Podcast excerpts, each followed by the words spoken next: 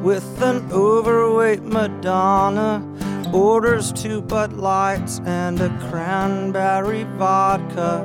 Marilyn Monroe dances dirty with Darth Vader. James Dean holds hands with the Cher impersonator. Atlanta, Georgia. Eh, muchas gracias por los feedbacks, nos estáis diciendo cosas muy buenas y bueno, también lo que nos ha gustado. Y pues bueno, tenemos todo un poco en cuenta y os agradecemos mucho que nos lo contéis. Y bueno, estamos esperando a Edu de Paz y mientras lo esperamos, eh, vamos a introducir a nuestros señores colaboradores habituales, amigos. John Molinero, buenas tardes. ¿Qué tal, señores? ¿Qué tal estamos?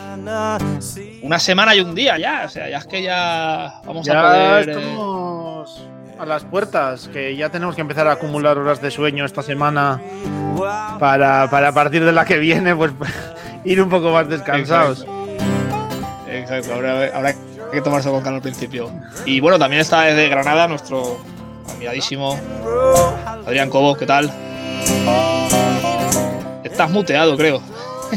Ay, sí, Ahora. no le he dado. Eh, muy buena. Nada, aquí eh, eh, acumular horas de sueño, dice yo. Yo a cambiarme el horario del gimnasio para llegar a las 7 bien el jueves y este tipo de cosas. Eh, Ahora, ahora la de- última, cuando, Claro, ahora se. cuando cambia el horario y empieza a haber partidos ya por la, por la tarde aquí, allí son por la mañana. Exacto, entonces. pues, Sí, A las horas que se 6, ¿no? O sea, el primero es a las 6. Creo. La ¿no? gente A las que se seis y acuerda diez, que ahora- Tenemos un Pues Blue Jays Yankees. Nada mal, nada mal. Entonces, a lo mejor ese día no se entrena. O se va a las 4. O sea, ya Luego, luego, luego hablaremos un poco de los de los que van a ser titulares. De momento que hay confirmados. No todos han confirmado su titular, pero bueno, los, los principales equipos, pues no hay sorpresas. Luego, luego hablaremos un poco más de ello. Eh, estamos esperando a Edu de Paz, que está acabando en su canal Leonisiki. Está, pues bueno, ahora está hablando de sumo. Y bueno, si os parece, vamos a empezar un poco sin él y luego ya cuando él se meta, pues creo que lo está haciendo una raid, Adri. Tú, tú, que, tú que eres más joven entenderás esto de las raids y todo eso que hacen los, los de Twitch. Sí, no, cuando, cuando no la raid se nota, porque, porque, se, porque hay sonido y tal. Ya, o sea, así que ya, ya cuando haya la raid se verá, no te, no te rayes. Vale, vale. No, no, es que yo sé que es eso, que dices a tus, bueno, en fin, a tus seguidores que vayan a otro canal y tal. Y, y bueno, vamos a ver qué tal está la cosa. Eh, de momento vamos un poco a hablar de los Kansas City Royals, que bueno, mm, hay dos cosas que han llamado mucho la atención esta semana. La primera es que han renovado a Salvador Pérez por cuatro años y 82 millones. Eh, y la otra es que, bueno, su super prospect, o el prospect más esperado de ellos, Bobby Witt Jr., lo van a bajar a las menores al principio. Cumplirá 21 Ujú. años en, en julio, pero de momento no va a empezar con la primera plantilla de, de, los, de los Kansas City Royals. Eh, sobre Salvador Pérez, es verdad que el año pasado tuvo una buena temporada, a pesar de que fue corta. 2019 no pudo jugar por, creo que fue Tomillón, pero bueno, estuvo lesionado toda la temporada.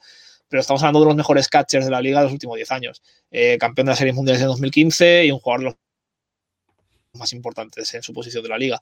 Eh, este dinero y tanto tiempo, porque ya tiene 30 años, ¿es debido a que hay una escasez de catchers en la, en la Major League Baseball o que realmente van a confiar en él para los próximos años para esa reconstrucción de los Kansas City Royals? Es el contrato más grande de la historia del club. Mm. Eh, no sé, John, ¿cómo lo ves tú?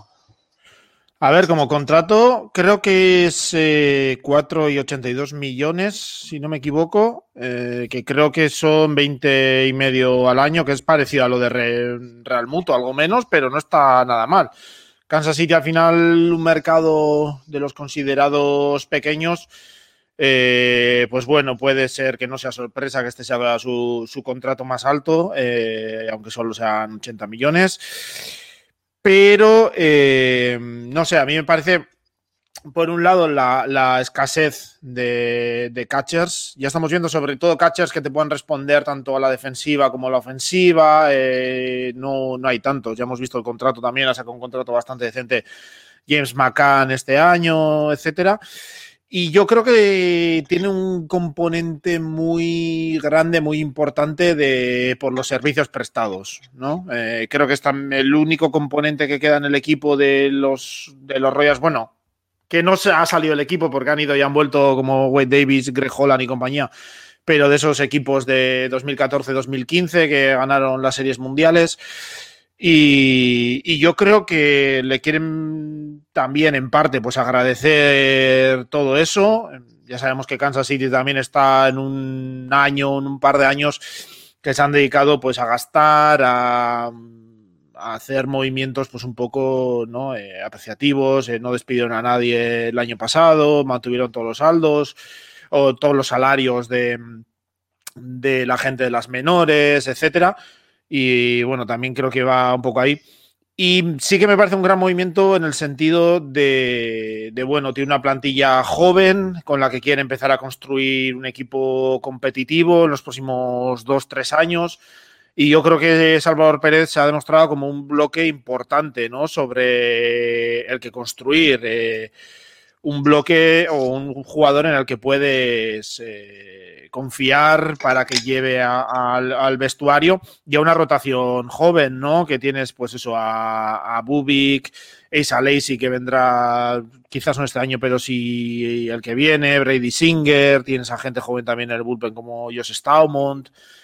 Eh, pues bueno, yo creo que hay varios componentes que, que explican un poco esta firma, tanto en años, porque el rendimiento luego suyo también, eso es otro, ha estado bastante bien, incluso el año pasado estuvo bateando más de 300, 11 home runs, bueno, de hecho creo que a la ofensiva fue de largo el mejor jugador del equipo, eh, todavía pues bueno, creo que no es un contrato que sea excesivamente loco para un jugador de la calidad de, de Salvador Pérez y que se explica pues por todos esos puntos distintos. Eso que comentabas de cómo por los servicios prestados se hizo el año pasado con, con Gordon, con el ex Gordon. Eh, antes de continuar, Adri, contigo, eh, ya tenemos a Edu de Paz y vamos a presentarlo, que bueno, nos ha hecho un rey maravilloso. Edu, ¿qué tal? ¿Cómo estás? ¿Qué tal, chicos? Muy buenas. ¿Me oís bien o, estoy como Ramiro? Seguimos de categoría. bueno, eso ya depende de ti. no, no, no, no. Yo soy un tío, un tío serio. un tío. En fin, ahí Ramiro, qué crack. Ayer me estuve Estuvimos haciendo la fantasy de, la estuve emitiendo en Twitch, estaba el tío y me pisó, pero con todo el morro, me pisó algún jugador. No sé si adrede, pero bueno, ya sabéis cómo es. Un crack. Es, eh, es, es, el eso, con Ramiro te la puedes jugar, puede salir todo mal o peor. Entonces no, no hay término medio. Eh, Edu Paz, ante todo, muchas gracias. Nos ha hecho una raíz maravillosa. Veo que hay gente aquí por el, por el chat. Eh, bienvenidos a todos. Eh, quería preguntarte, bueno, estábamos haciendo un, bueno, es que no sé cómo lo llamas, un resumen o una, una narración de unos resumo. Pero ante todo, hemos visto que tu hijo ha seguido tus pasos y ha sido campeón de España por equipos de curling. Enhorabuena, ante todo. Sí. Efectivamente, no, no ha seguido mis pasos. Él es campeón, yo no, no, yo vamos, yo soy un torcebotas. pero yo, yo, yo, creo que nadie hace eh, espontáneamente ser jugador de curling, con todos los respetos. No, hombre, es verdad que le inculqué yo, si quieres, la, la afición, ¿no? Por el, por el mundo del curling, porque empezamos nosotros a jugar, mi mujer y yo, y es la primera vez que vino con nosotros, yo creo que tenía ocho años o una cosa así. O sea, imaginaros, era un chavalín, ¿no? De, de Pero bueno, sí, sí, le hemos eh, inculcado la afición, sobre todo por el deporte. Y mira, cinco años seguidos ya campeón de España de, de curling. Así que estoy, estoy que no entro en mí. Enhorabuena, enhorabuena. Estábamos hablando antes de, luego pues hablaremos un poco de los abridores de jornada, los abridores, los estadios, cómo van a estar de personal, porque hay algunos que han dicho que van con todo, sobre todo los Rangers van con todo, van a llenar el campo, ya tienen ganas también. Y estamos hablando ahora del contrato de Salvador Pérez y estaba hablando ahora Adri, que iba a hablar de pues, qué le parecía el, el, el, pues esa renovación por cuatro años de Salvador Pérez. Yo estoy con Johnny, que es más mmm, por servicios prestados que lo que pueda dar en un futuro per se, ¿no? O un jugador que tiene ya 32 años para cumplir, si no me equivoco. O sea, le quedan un par de años de Prime y tal. Y, bueno, al, al, final sí, es verdad que, bueno, va a estar cinco años con la franquicia. Eh, gran parte de la, lo que decía John, de la de los recursos a, futuro de la franquicia son de, son de pitchers, entonces tener un, un catcher que es élite defensiva como Salvador Pérez, pues eh, te va a ayudar muchísimo, a nivel ofensivo ya sabemos lo que puede dar, que pues, un jugador que va a estar en la media, un poquito por encima de la media de, de la liga, a nivel defensivo pues va a ser élite. Y eso para desarrollar pitchers eh, va a ser fundamental. Yo creo que también hay un componente de que, aun, aun siendo un mercado pequeño, eh, va a haber mucho contrato rookie, mucho contrato muy barato de arbitraje en, en, los próximos años en Kansas y se van a poder gastar 18, 20 millones sin, sin problemas en, Salvador Pérez y bueno, pues hacen una compensación un poco por los servicios prestados, ayudan al desarrollo de la franquicia pitchers en los últimos, los próximos años y, y ya está, pero mm, es, para, es una buena noticia al final que los equipos pequeños gasten dinero. Eh, a, lo mejor incluso puede ser una señal de que en el próximo CBA les obliguen y les apliquen un, un, poco más si están empezando a gastar dinero ahora. Mm. ¿Quién sabe? Edu, como te ha pillado Salvador Pérez un poco contrapié, ¿quieres comentar algo? ¿Quieres pasar ya a los abridores de esta jornada? No, pasamos, a, pasamos a, lo que queráis, pero yo estoy totalmente de acuerdo con, con, Adrián. Me parece muy bien que los, que los equipos pequeños eh, empiecen a poner dinero, porque es que si no la brecha se hace demasiado grande, ¿no? Es un poco, eh, no sé cómo decirte, parece que hay un montón, unos cuantos equipos, tres, cuatro, Yankees, Dodgers, Mets, ahora que están, eh, eh, que son los que, los mercados grandes, los que ponen todo el dinero los grandes jugadores siempre van ahí y entonces da la sensación de que la brecha se va haciendo cada vez más ancha, ¿no? Sobre, con otro tipo de, equipos. Entonces, yo el que, lo que dice Adri, no puedo estar más de acuerdo con él, que me encanta que los equipos pequeños empiecen a poner dinero. Sabemos las diferencias que hay, evidentemente, entre unos equipos y otros, pero todo lo que sea intentar igualar la competición, pues, pues bienvenido sea es una señal para muchos dormidos, ¿no? Eh, muchos equipos que están pasando absolutamente todo. Ya hablamos de ello en los días anteriores. Así que si os parece, vamos a hablar un poco de, lo que ya es, que ya en la semana que viene eh, estaremos ya en la previa absoluta de, eh, los, del Opening Day. Y pues como es habitual, en el Opening Day la gente, pues los equipos lanzan a sus mejores jugadores. Eh, tenemos aquí unos cuantos equipos que todavía no han dicho quién va a ser su, su abridor pero, pero se, puede, se puede intuir, se puede intuir perfectamente. Eh, si quieres te pregunto a ti primero, Edu, ya que estás aquí. Eh, bueno, no hay duda de que empieza Clayton Kershaw, pero es que podía empezar cualquiera. ¿No? Me refiero, yo creo que es un poco por el homenaje, porque ha, empezado todos estos años anteriores, pero que si no hubiera empezado Clayton Kershaw, tienes a Bauer, tienes a, Walker Bueller, tienes a quien quieras ahí para, para iniciar. Sí, a mí me da la sensación de que efectivamente va a iniciar Kershaw porque Kershaw es el, icono, es, la franquicia de la franquicia.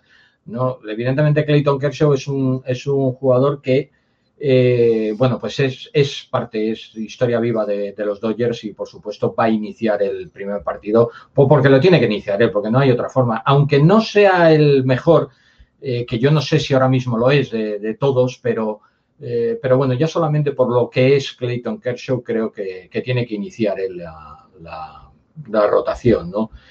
Quizás a lo mismo, pues a lo mejor el año que viene ya le sea el turno de Walker Biller para pasar a ser el ace, no lo sé, pero bueno, este año desde luego Clayton Kershaw, si el año que viene sigue Clayton Kershaw en los Dodgers, seguramente volverá a abrir otra vez y seguramente seguirá abriendo hasta que se retire, porque es que eh, al final, ¿qué, ¿qué, te va a cambiar el que te haga. El primer día, el Opening Day, es cuando todo el mundo está viendo la televisión y todo el mundo quiere ver al icono del, equipo. Y el icono de los Dodgers ahora mismo es Clayton Kershaw, con lo cual yo creo que él va a seguir abriendo todos los años que siga en, activo, va a seguir abriendo el primer día por, parte de los Dodgers. Este año consideras conmigo que es un año especial, porque no todos los años inicias una, una temporada habiendo sido campeón. Claro, mm. no, este año es muy especial, efectivamente. O sea, vas a abrir, efectivamente, vas a abrir el primer partido del equipo campeón. Eso es todavía más especial. Pero vamos, que aunque hubieran sido los últimos, iba a abrir Kershaw sí o sí, ya te lo digo, sin ninguna duda. Por, no renarnos con el mismo jugador siempre, a John te quiero preguntar, primer eh, clash de Titans en, la Major League Baseball, en ese Mets Nationals, como viene siendo habitual. Eh, un tal Jacob de Grom, que ha ganado unos cuantos Youngs estos últimos años, y un tal eh, Max Scherzer, que ha ganado pues un anillo, que a lo mejor es más importante que un Young. Pero ojo, eh, ya son veteranos, sobre todo Scherzer, pero vaya, vaya partido para empezar. La, esa, esa, nacional este, que ya hablamos en el, programa anterior, que va a estar apretadísima. Sí, a mí lo único que me, que me fastidia de este duelo es que lo ha cogido con ese duelo, precisamente por ese duelo, lo ha cogido ESPN y lo ha puesto a la una de la mañana para nosotros. A las siete de la tarde. Pero por lo demás, sí, es que es un duelo eh, tremendo. Max Scherzer, eh, yo creo que de los top tres de lanzadores abridores en la década de 2010, en la que acabamos de terminar. Seguramente, no sé, por momentos es que era lo más dominante que ha habido en, en la MLB en, ese periodo que, que, decía contra Jacob de Grom, que, pues bueno, que voy a decir, ¿no? Con dos, los, los, tres últimos años ha ganado dos a Youngs, ha quedado tercero, me parece, el año pasado. La, la, la Precision, vamos, el sprint training que está teniendo es descomunal, está lanzando a 100 millas por hora con tranquilidad, eh, está teniendo números ridículos esta, esta, este Opening Day, o sea, esta sprint training. Así que yo estoy deseando verlo. A ver, yo creo que eran dos, dos equipos en los que no había ninguna duda quién, quién, iba a ser el abridor, pero no por eso lo vamos a pillar con, con menos ganas, ¿no? Así que, eh, yo creo que por todo lo alto. Para empezar, como tú dices, una, una, división este que va a estar muy apretada, pues lo empezamos ya desde, desde el minuto uno. Adrián, a tu división hay dos partidos que me interesan. Uno es la vuelta de, de Rodríguez, Eduardo Rodríguez por los Red Sox, se juega contra los Orioles. Por lo que no sea. habéis confirmado vosotros que va a ser vuestro titular. Y, sí, y bueno, los Yankees. Perdón, perdón. Es Mins, es Mins, es John Mins, el ah, titular. Vale, vale, es que tengo aquí la que tengo abierta, no. Vale, estupendo. Y quería preguntarte Sí, también por, por los, ese Yankees Blue Jays, que probablemente sea el- los dos equipos que luchen por la división. Yankees un pelín por encima, tal vez. Eh, empiezan con Gerrit Cole. Aquí en la que tengo yo de la Major League Baseball oficial, no tengo a nadie todavía en los Blue Jays. Supongo que será Ryu. No sé si tú piensas Sí. que a lo mejor Robbie Rey o. Debe, debe, debe ser Ryu. Sí. Eh, la verdad es que, que sí, que, que bonito empezar la división. A ver, lo bonito de ser del este y que no te pilles bien es que juegas a las 7 de la tarde. Que, ah, sí. Edu sabe de lo que Eh, hablamos. Ser de un equipo del oeste. Exacto, él sabe de lo que habla. De lo que hablo, pero a la inversa. Efectivamente, vamos, ¿qué, qué, qué os voy- qué os voy a contar? Mis, Bueno, tú mis- puedes madrugar y lo ves por la mañana. Es otra Más de una vez, más de una vez me he levantado y eh, para desayunar me he visto los partidos. A mí los partidos con entradas extras de la conf- conferencias oeste me encantan, porque los puedo ver el final del partido para desayunar. O sea que están genial. Más uno a eso, ¿eh? Sí, exacto. Sí, sí, desde luego. Eh, Adrián, eh, eh, bueno, probablemente Sí, el pitcher de más dominante del año 2019. Eh, No, quería preguntarte ver, por Gerrit Cole. Que, que- que- Sí, perdona. No, no, eso, que lo de Gerrit Cole y Ryu, pues yo creo que está cantado que van a ser lo- el Opening Day. Además, es el primer partido de, de la temporada. Eh, y tienes a las 7 y 5 Ryu contra Cole y a las 7 y 10 eh, eh, a, a- a Shane Bieber lanzando. Es como que la temporada ya, ya empieza bien, ¿sabes? Es como que. Y con público, es como que ya todo, todo vuelve a estar en un plano astral natural de poquito a poco, ¿no? Y no sé, como que ya. la- eh, no solo hay que acumular eh, horas de sueño, sino que hay que ponerse en modo camaleón y estar las dos pantallas al mismo tiempo, cuatro o las que te, o las que permitan daño en MLB TV, que creo que todavía siguen siendo como máximo cuatro. Entonces, bueno, Eh. yo creo que eso que y, Cole van a ser los eh, titulares 100% y, y bueno, Cole yo creo que ha empezado, que tiene un sprint training brutal y que parte de las esperanzas de, de los Yankees es que esté a, esté a tono todo el, todo el año, igual que la de Rivo en, en Toronto. Volviendo de Eduardo Rodríguez y a, a Boston, pues más simbólico de que no esté Sale que, que otra cosa, ¿no? Sí, no, pero bueno, después de todos los problemas del año pasado tan Exacto. importantes, eh, eh, Sí. cardíacos de Eduardo Rodríguez, derivados del ¿no? Es, es una notición, es una notición y está llamado a ser ley. A ver, que dure, que dure, por favor, que no tenemos mucho por ahí que elegir. Edu, un rival divisional que a lo mejor os toca un poquito la, os pisa un poquito los talones, que probablemente sea el único que tengáis un poquito de, de- de- de- de miedo, de estupor, todavía no lo ha confirmado. Eh, ¿Crees que empezarán con Blake Snell? ¿Empezarán con Yu Darvish? ¿Tú quién crees que va a poner? Hombre, yo empezaría con Blake. Snell. Yo, yo sinceramente creo que es mejor que Yu Darvish, pero, pero por ahí, por ahí. O sea, tampoco hay mucha diferencia. Mm. ¿eh?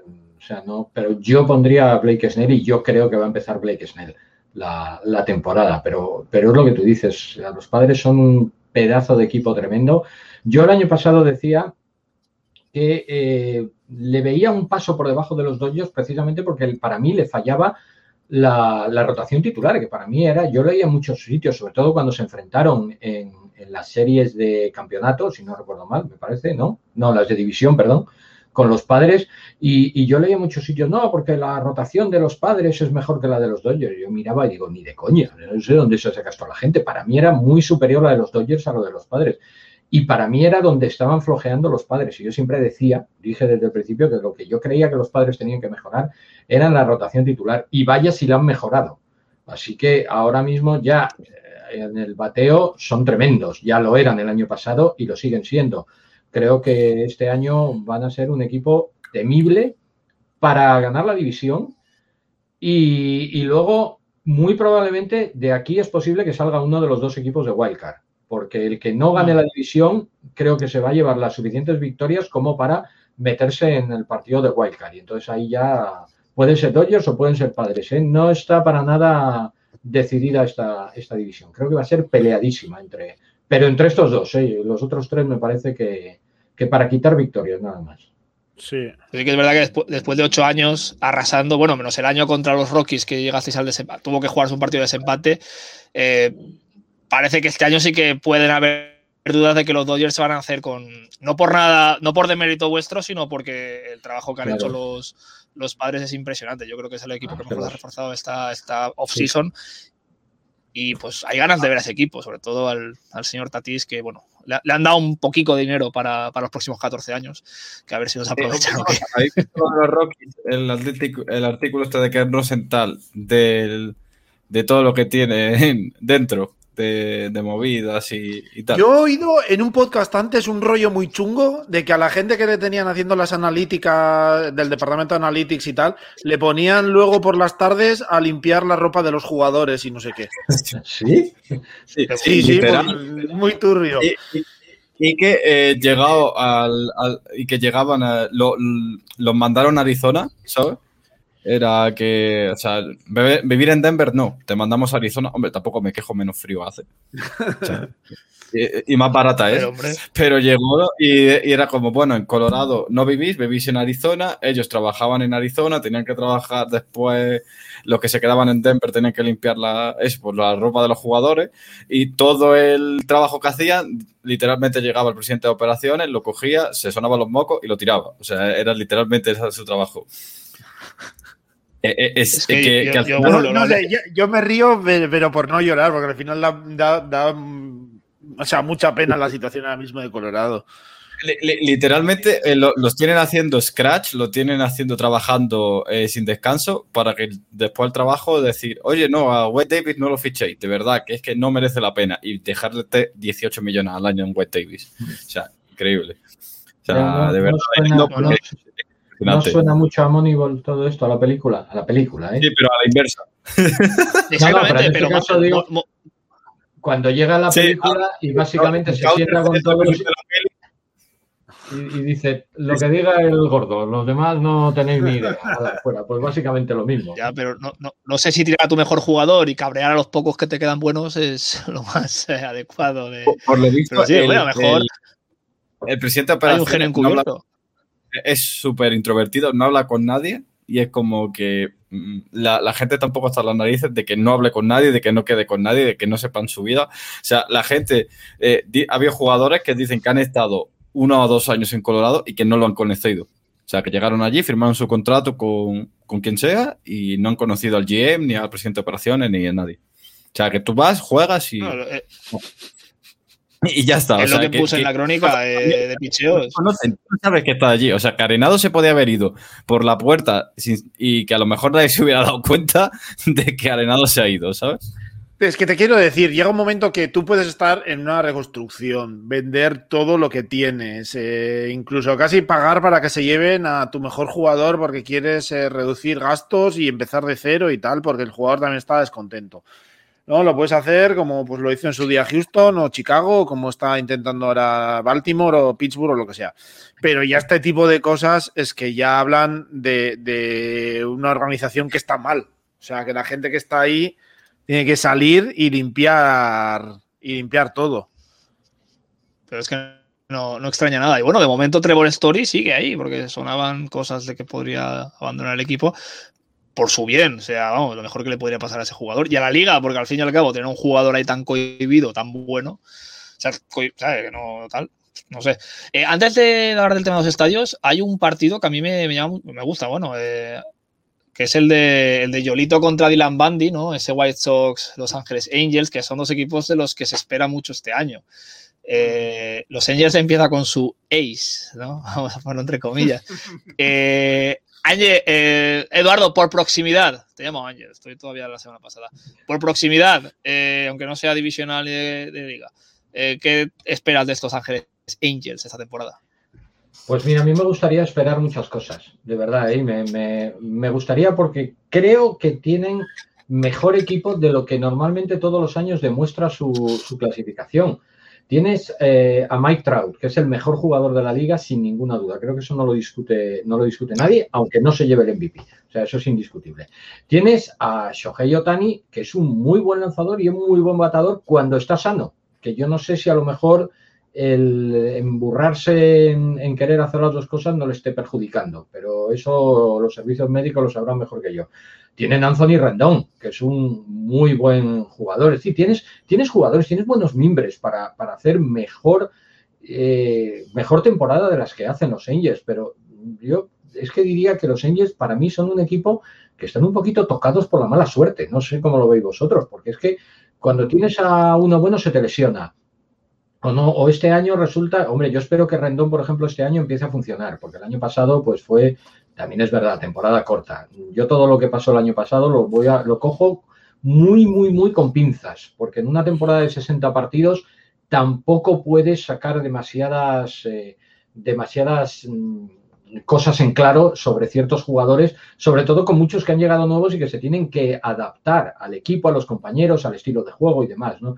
Yo espero que este sea el año de, de Rendón en los Angels y yo sí espero y me gustaría que los Angels eh, estuvieran ahí arriba y, y peleando por, por, entrar en playoff. Pero creo, lo mismo que decía de los padres el año pasado, creo que les cogea la, el, el, picheo titular. Y creo que de ahí puede ser el, digamos, un poco el talón de Aquiles del, del conjunto de, de, Anaheim. Pero creo, creo que se podía ser el titular sí. de las previas sobre los Angels de los últimos 10 sí, años. Totalmente, totalmente. Porque sí. todo, todos los ya, años. Que, que coincidió con año, el fichaje algún de. año tendrán que cambiar, algún año se les pasará lo bueno y, y les saldrán las cosas bien, digo yo. No sé, yo. Cuando se retire Pujols. Sí, no, pero yo creo que es un equipo que, otra, que ha estado muy mal gestionado, ¿no? Eh, en ese sentido, la planificación ha sido nefasta. Eh, porque cuando tienes un, un, hueco tan, tan, tan, tan claro, pero tan claro que la rotación la tienes que, que, trabajar y sigues trayendo pues otras piezas, que lo puedes intentar con Cole, no te sale Cole, pues vete a traer dos que te cuesten cada uno la mitad de, de lo de Cole y no traigas a, a, Rendón, que haces un ataque excelente, pero si anotas 10 carreras y el contrario te anota 15, pues acabas, claro. acabas igual, no sé. Eh... A ver, yo estoy con sí. Mario. Hay una causa-efecto que es llegar Pujols y de repente ahí no se invierte en picheo. Por lo que sea. O sea, entonces, ahí, exacto, ahí, entonces, por lo que sea, a lo mejor la solución es. Eh, pero claro, después acumulas el de Rendón y Trout al mismo tiempo, entonces, pues. No, claro, te, eso te iba a decir, porque a, a Rendón ya le pagan sus treinta y pico millones al año. 36, 35 y medio era. Sí, 35 y medio. Sí. Era, sí. Pero tú con los casi 30 de Puyol te traes a, 10, a 3 pitchers de 10 millones y joder, qué rotación se te queda, ¿eh? Te traes, yo, que sé, a esos son... perdidos, a, a, a, ese Zach Gallen de turno, a ese Robbie Ray, que no son 6 6 6 6 6 pero, pero son tíos que te, que te hacen 7 entradas decentes. Y, joder. Yo nunca se me olvida el, el tweet de, de Manu, nuestro compañero de Pichos Salvajes, que dijo: Con lo que se han traído a Rendón, se pueden haber traído a Ryu, no sé quién, a Wheeler y a otro pitcher más, y hubieran pagado el mismo dinero. Y dije: Feten, eh, clavado y niquelado. O sea. Sí, sí. O sea, es que. Ese, ese, me lo voy a imprimir en piedra, o sea, lo voy a tallar en piedra y lo voy a poner en las oficinas de Anaheim. Pero o sea, es que digo, una rotación similar a la de, cuando menos similar, a la de, a la de los White Sox, por ejemplo, la, la podrían haber hecho de, de, un nivel así. Yolito, bueno, es prospecto que lo ficharon en el traspaso este y tal, en sus granjas, pero un Laslir, un Dallas que tal, te podías haber traído y los podías haber puesto ahí a, a, lanzar. Y digo esos nombres por poner un ejemplo que podía ser gente de un nivel parecido. Pero. Ya, ya, pero ya que sí, estamos, no sé. como son ¿no? que como son, son, juegan entre ellos esa primera serie. Y sé que a Edu le encanta la rotación de los White Sox. Alguna vez te lo he escuchado hablar con Pepe, con Pepe Rodríguez. Eh. Estos White Sox, tela, ¿eh? que no olvidemos que sigue teniendo al MVP de, la, de, de su liga, la americana. Y vamos a ver este año, porque los White Sox el año pasado fue un poco de aquí estamos, tocaron a la puerta, demostraron que pudieron llegar a playoff bien, aunque luego les falta ese empujoncito. Ahora 162 partidos con los Luis Robert, los Grandal y toda esta gente. Ojo, yo tengo buenas sensaciones con los White Sox. No sé tú, Edu. No, a mí los White Sox es uno de los equipos que más me gustan, que digamos que tengo más ganas de ver, así de claro, ¿no? Porque, caray, es que yo me fijo mucho en las rotaciones, eso también es verdad, ¿no? De, de pitcher, porque yo soy de los que, de los que siempre creo. Perdona, Adrián, ¿decías? De formación profesional, lo tuyo. Sí, totalmente. Pero es verdad, pero yo soy de los que pienso que que los equipos que tienen una buena rotación de abridoras son los que al final acaban mandando en las... A veces no pasa, pero, pero casi siempre, por lo menos en mi opinión. Y, y caray, a mí es que me gusta mucho. Yolito ha ya explotado totalmente en Chicago. Keichel, pues oye, es muy buen, muy buen lanzador y, bueno, pues, pues creo que tiene una buena... Lance Lynn, pues también es un, es un muy buen pitcher. Creo que tiene una buena, una buena rotación el equipo de, los White Sox, ¿no? Y encima te han fichado a Liam Hendricks para hacer de closer, pues, pues bueno, pues me da la sensación de que, de que por ahí lo tienen bastante bien cubierto. Pero es que luego tienen muy buenos bateadores, tienen a Grandal, tienen a, Abreu, tienen, eh, no sé, a, a, Elon Jiménez, a, a Luis Robert, o sea, creo que son un equipo muy compensado y que lo han ido además en vez de hacerlo todo, como se suele decir, en un año, lo han ido haciendo poquito a poco, desde, o sea, construyendo el equipo en varias fases. Y yo creo que han llegado ya al punto de que ahora los White Sox están para pelear por su división clarísimamente.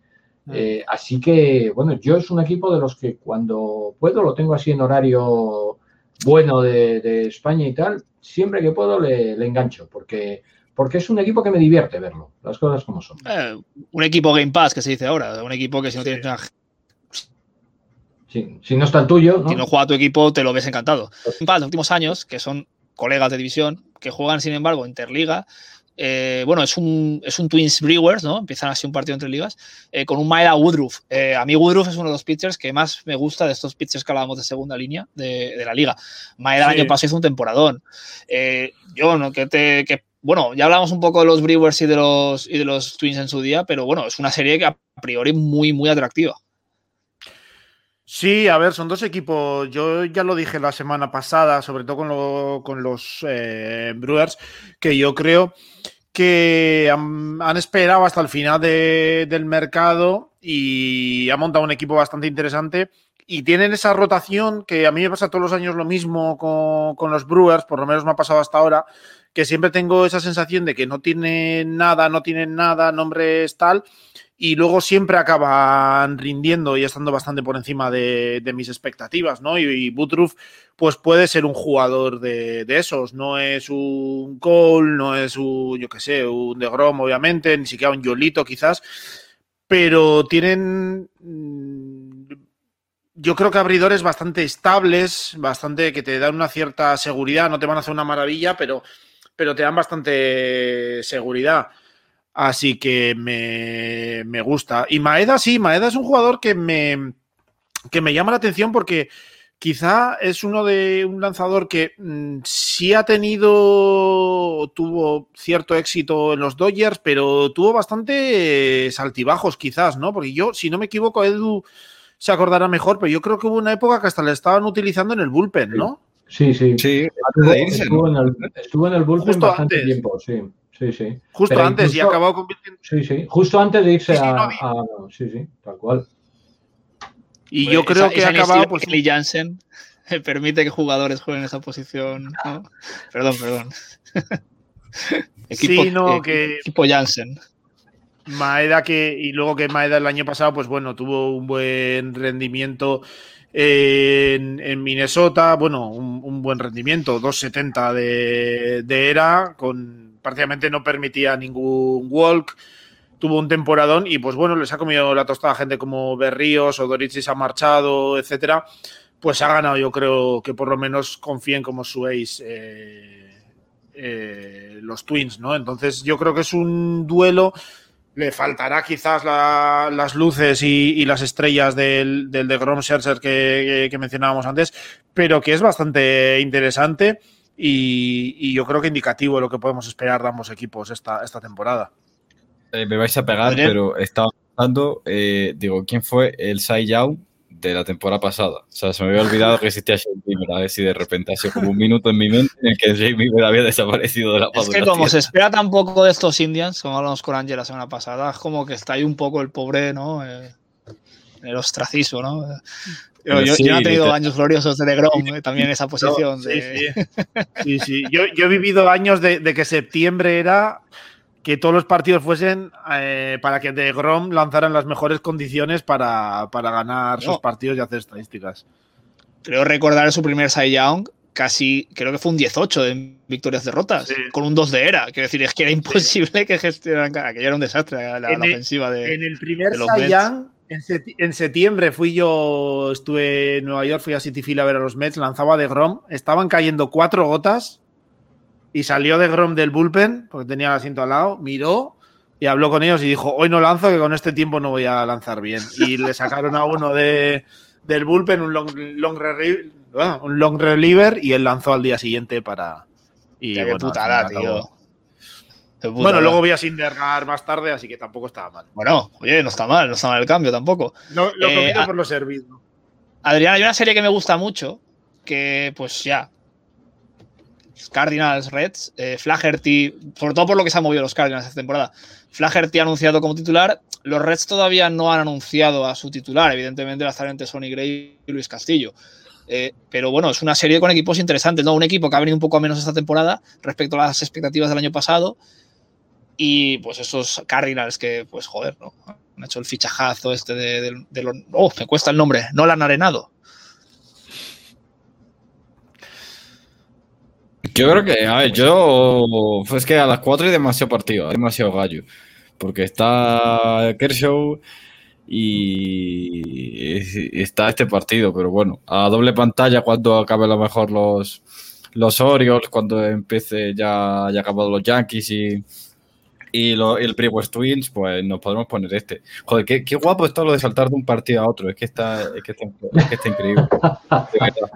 Cuando acaben los Orioles me pongo un Cardinal Red. Como... Ay, es que está tremendo, tremendo. Na nadie dijo eso nunca. Cuando acaben los Orioles me pongo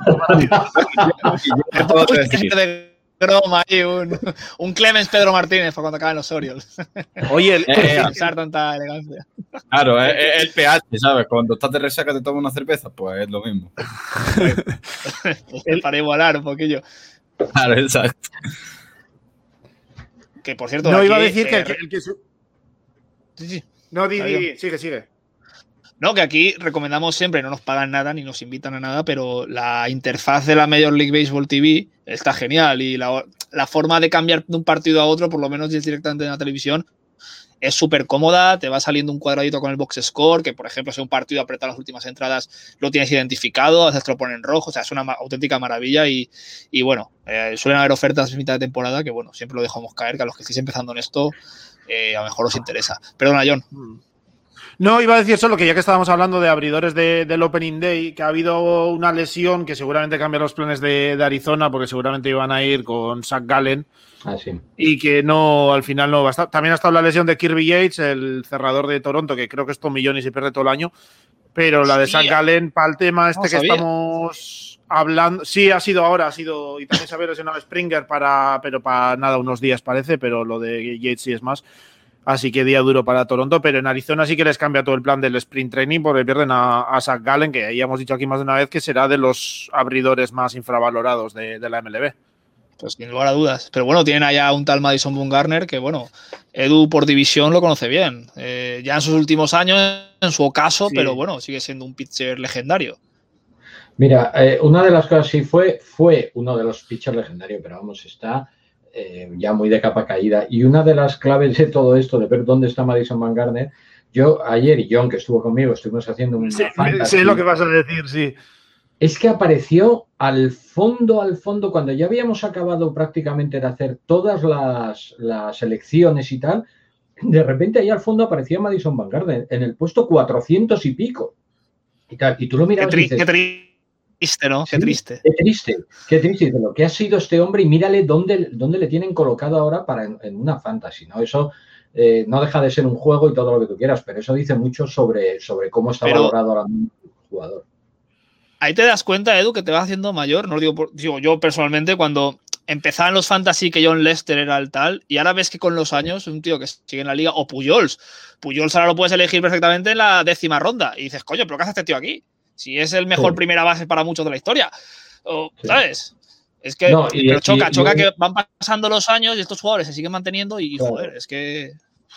Y un jugador que pasado, todo, el mundo, bueno, todo, el mundo, antes en una fantasy lo cogería en la primera ronda prácticamente, en la segunda como Sin mucho. lugar a dudas y ahora prácticamente no lo coge nadie. No lo escoge nadie para su equipo, porque dices, ¿para qué? Si, si no da, o a lo mejor, bueno, pues mira, si me queda uno, ah, Pujol, no, bueno, pues lo voy a coger, pero bueno, para tenerlo en el banco, no, no para que te juegue habitualmente, ¿me entiendes? Pero bueno, es lo que dices tú, Mario, es ley de vida, eh, nos hacemos mal. ley de vida. También. A no ser que seas Nesol Cruz, que da igual los años que tenga, vas a jugar mejor o Adam Wainwright, que también, bueno, eh, sí. lleva tres años retirándose y cada año juega mejor. No sé cómo lo hará este año, pero bueno, muy fan del bueno de, de, de Adam. Eh, si os parece, si queréis comentar algún partido más, pero bueno, creo que los más importantes los hemos comentado ya. Para no aburrir al personal, vamos con la buena noticia de que ya casi todos los estadios, bueno, está el problema de los Blue Jays con, con Canadá, que pues van a jugar en Florida y tal, ya lo comentamos mm. anteriormente, eh, pero casi todos los estadios van a empezar a tener público, ¿no? Los Orioles hablábamos antes con antes fuera de micro con Adrián, eh, están sobre el 25% y, y, los Rangers han tirado la casa por la ventana. Los Rangers han dicho bueno. que para el Opening Day quieren el 100% completamente de la, supongo con unas medidas de seguridad exageradas, pero mm. van a llenar aquí el, ¿Pero qué medidas de seguridad puedes tener tú? La medida de seguridad, o sea, esa es la medida de seguridad. Claro. No, no sí, no, pero bueno, Texas, Texas, en general el estado siempre va un poco a su, a su ritmo, sí. así que eh, no sé. Sí, bueno, tenemos aquí tenemos... Un, en pantalla una noticia de Athletic que tirando para abajo estará el, el, el la gráfica y mm. bueno, ahí vemos a los Bucks sobre 12.000 fans y tal. Bueno, como veis, una buena noticia después del año pasado con todo lo que pasó de, sí, de pues, vamos, hasta las series mundiales prácticamente no ver a nadie. Eh, pues bueno, una gran noticia, ¿no? Sí, a ver, yo creo que cualquier cosa que sea, sobre todo por lo que indica de que se va superando eh, la pandemia y tal, de que se va avanzando. Y más que nada en ese, en ese sentido, pero sí, eh, gusta ver. También, también porque espectador, como espectador, aunque sea desde, desde, desde casa en la tele, pues te cambia totalmente la experiencia de ver un partido con público, sin público, tal. O sea, el año pasado al principio la novedad de sí, oír a los jugadores, eh, darse instrucciones, gritarse, tal. Eh, pues sí, al principio era divertido, pero luego era un poco hasta triste. No, ¿no? Entonces, no. pues. Ver gente la... que se puede al comentarista de pie de campo ahí en la grada del solo, aburrido, tal, no, no mola, no mola. Y bueno, recordar que a Strasbourg lo expulsaron porque pues blasfemó un poquito al árbitro y como se oye todo, pues dijeron tú, el que está ahí era Stephen Strasburg, que no jugó el año pasado. Que se puede, no, no sé, ahí veo que quitando los Rangers todo anda en torno a 9.000, 10.000, 12.000 espectadores, no sé, yo creo que para el béisbol es prácticamente cantidades normales, ¿no? Muchas veces hemos visto partidos eh, durante la temporada regular de miércoles a la una del mediodía que hay esa cantidad de, de gente, ¿no? En Tampa no han visto 10.000 espectadores juntos desde, desde vamos. Yo, Adri, si me permites hacer el chascarrillo de que, bueno, permiten la mitad en, en vuestro campo, pero no sé si... Claro, pero la mitad es eh, día, día de lujo, ¿sabes? O sea, el 4 de julio llegamos a la mitad. Saldrá y Trey Mancini a batear y dirá, coño, si no, como si no me hubiera ido el año pasado. O sea, esto está igual. Exactamente, es como hemos vuelto a casa, ¿sabes? Literalmente. A ver si llegan. A ver si llegan el primer día, ven el esto y dicen los jugadores, hostia, pero no jugábamos ya con público otra vez, que están, siguen las gradas, que están con los casados estos de- del cartón, con las fotos de la gente. Que bueno, si todo va bien, esto irá a más y no irá a menos, porque sí que he oído, hablando ya un poco de sociopolítica, de que Estados Unidos quiere para el 4 de julio, evidentemente su fecha señalada, su fecha de la independencia, eh, ya tener, no sé si era un 80 o un 90% de la población por lo menos con una dosis. Eh, joder, estaría muy bien. Como aquí, igual, igual, sí. Sí, no, allí igualito. van, van disparados, entonces yo creo que sí, su objetivo. Y ya sabemos, creo que ya lo comentamos, pero ya sabemos cómo son en Estados Unidos. El 4 de julio, como fecha no tan, tan señalada, pues seguro que van a hacer todo lo posible. No sé si llegarán a hacer todos los estadios al 100%, pero... mm, Hombre, John, 75 lo quizás. Lo bonito que sería los Washington Nationals, que creo recordar que siempre juegan en casa el 4 de julio. Sí. Joder, el campo lleno, tío, eso sería una maravilla, joder. O sea, sería una absoluta maravilla.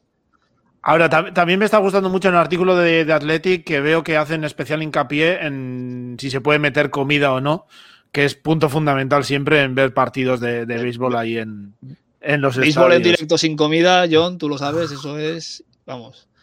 No, si- no, O sea, no, imposible. o sea, no, directamente no. O sea, pues sí. Eh, vale, eh, pues si queréis ahora, eh, bueno, es que de los campos nos- no hay más que hablar, quiero decir, eh, eso no es, quiero decir, estas son las cifras y bueno, esperemos, como hemos dicho, que, que vayan a más, o sea, que vaya a más la capacidad, o sea, que permitan cada vez de vez en más cuanto poner a más gente, volver a una normalidad absoluta. Y John, eh, eh, vuelve a el nombre de Lindor, tú aquí como experto en la materia, Mm, eh, ¿qué pasa con Lindor, macho? No lo habéis fichado ya, estar un rato tranquilos, ya la temporada que viene... No, a ver, ahora, hay que, ahora hay que renovarlo para, para ver a ver cómo. No, para lo que se ha dado, que va a decir que merezca la pena. Luego siempre puedes volver a pujar por él en la agencia libre, pero bueno, por, por sacarle el máximo partido posible. No sé, se sabe que ahí andan, están hablando mucho. El jugador quiso al principio esperar un poco, yo creo con toda lógica, de decir, nada, pues conocer yo bien la franquicia, cómo va a funcionar, que la franquicia me conozca a mí. Pero bueno, ya se sabe que están hablando, están hablando mucho. Se está hablando que los Mets ya le han ofrecido 300 millones. eh, él pide alguno más. Se está hablando de 340 por ahí. Eh, depende, ¿no? Fluctúa entre 340 y 360. Los, los Mets todavía van a tener que subir un poco, seguramente. El tema es que. eh, que eh, él ha puesto como límite total eh, el Opening Day. Que si empieza la temporada, él no va a negociar nada y veremos. Entonces los Mets sí que tienen esa tensión. En la próxima semana se tiene que saber algo. Y veremos, las cosas pintan bien. Con Conforto, por ejemplo, pintan mucho peor. eh, porque los Mets sí que le han hecho una oferta, pero parece que están lejos de lo que quiere él. Encima Conforto tiene a de agente, que sus palabras favoritas de todo el diccionario son agencia libre. Pues... eh, No. Y para mí, topa a mí. O sea, hacer el egipcio y... y, y no sé, parece que está lejos y que pinta muy difícil. Él ha dicho que faltan prefiere... manos, Edu, también- le faltan manos a Scott Boras. Sí, sí. Para los que no estéis escuchando en, en No, podcast, sí, sí, eh, Edu está haciendo el gesto es- de, de a la saca. ¿no? Tan. Scott Boras, sí, sí, vamos. Y, pues sí, pues parece que está complicado. Él no ha dicho que no vaya a negociar durante la temporada, pero que lo prefiere evitar. Y ahora mismo parece que es mm, factible que se renueva Lindor y Conforto vaya a agencia libre, pero vamos. eh, está ahí de momento la cosa, pero de 320 millones no lo va, no lo va a bajar nadie, yo creo. Y bueno, como Edu está aquí, y pues eso, es un hombre feliz porque su equipo gana partidos y los gana bien, también hay un señor que en su caso ha hecho este verano a la saca también de forma notable, que es el señor Trevor Bauer. Eh, antes estáis comentando, Adri y John, que han salido unas normas que quieren hacer que, bueno, poco eh, eh, limar un poquito estos trucos ¿no? Sí. que hace Trevor Bauer que lo hacen tan famoso, tan conocido. Pero antes de empezar por ahí, quiero preguntarle a Edu que qué espera de, de- de Trevor Bauer, si va a ser un Trevor Bauer serio ante la posibilidad de poder ganar un campeonato con ese equipo, o vamos a ver al Trevor Bauer más youtuber, más chafardero, más pendiente más de lo que pasa fuera del campo que dentro del campo. Yo espero las dos cosas. Es decir, yo creo que Trevor Bauer es un muy buen, es muy buen jugador, pero yo creo que no va a dejar su, su, su faz de, de youtuber y de. Le gusta, porque él, él le gusta, es así. Y, y igual que en su momento, pues eh, pegó un tajo en el dedo como andar haciendo el gilipollas con un dron, pues eh, cuando estaba en Cleveland y lió la que lió y todo así, pues él es así porque le va, le va la marcha. Yo ya le he visto pues muchas veces cuando sale, ahora que he estado viendo partiditos del sprint training, alguno he visto de, de Trevor Bauer, y cuando acaba su elimina a los tres, él sale con ese gesto que hace tan así, haciendo el bobo. ¿Pero qué, qué le va? Le va a él, le va la marcha. ¿Qué queréis que os diga? Es que querer cambiar a Trevor Bauer es, eh, yo creo que es prácticamente imposible. Y además que, que- que os diga, a mí me da la sensación de que este hombre se está preparando su carrera como youtuber ya para el futuro, para cuando Seguro. se retire. Entonces no, no lo va a dejar ahora, ¿no? Va- va Bueno, si él debe de tener 300 negocios por ahí abiertos de distintas cosas y aparte cobrando 40 millones al año, a ver quién le dice, no, no, no juegue, o sea, no subas A ver, vídeos a YouTube pre- que no presente usted mañana. aval, presente usted. Sí. Por- Y además, con el opt-out que tiene cada año, imagínate, decir que no me quiere ir, me marcho y se acabó. O sea, siguiente- ahí no va a tener ningún problema. Tiene libertad total y absoluta básicamente para hacer lo que, te da- de que, lo que le dé la gana. Pero yo creo que los Dodgers lo tienen asumido. O sea, al final los Dodgers van a decir, mira, tú haz lo que te dé la gana, pero cuando estés en el montículo, elimíname tíos, elimíname gente y gáname partidos. Sí. Y ya está, y punto y final. Por cierto, una Como yo, breve no, esto, si porque, no me divierto, no meto goles, ¿no? Un poco esos jugadores Claro, ¿no? que tenían que salir para.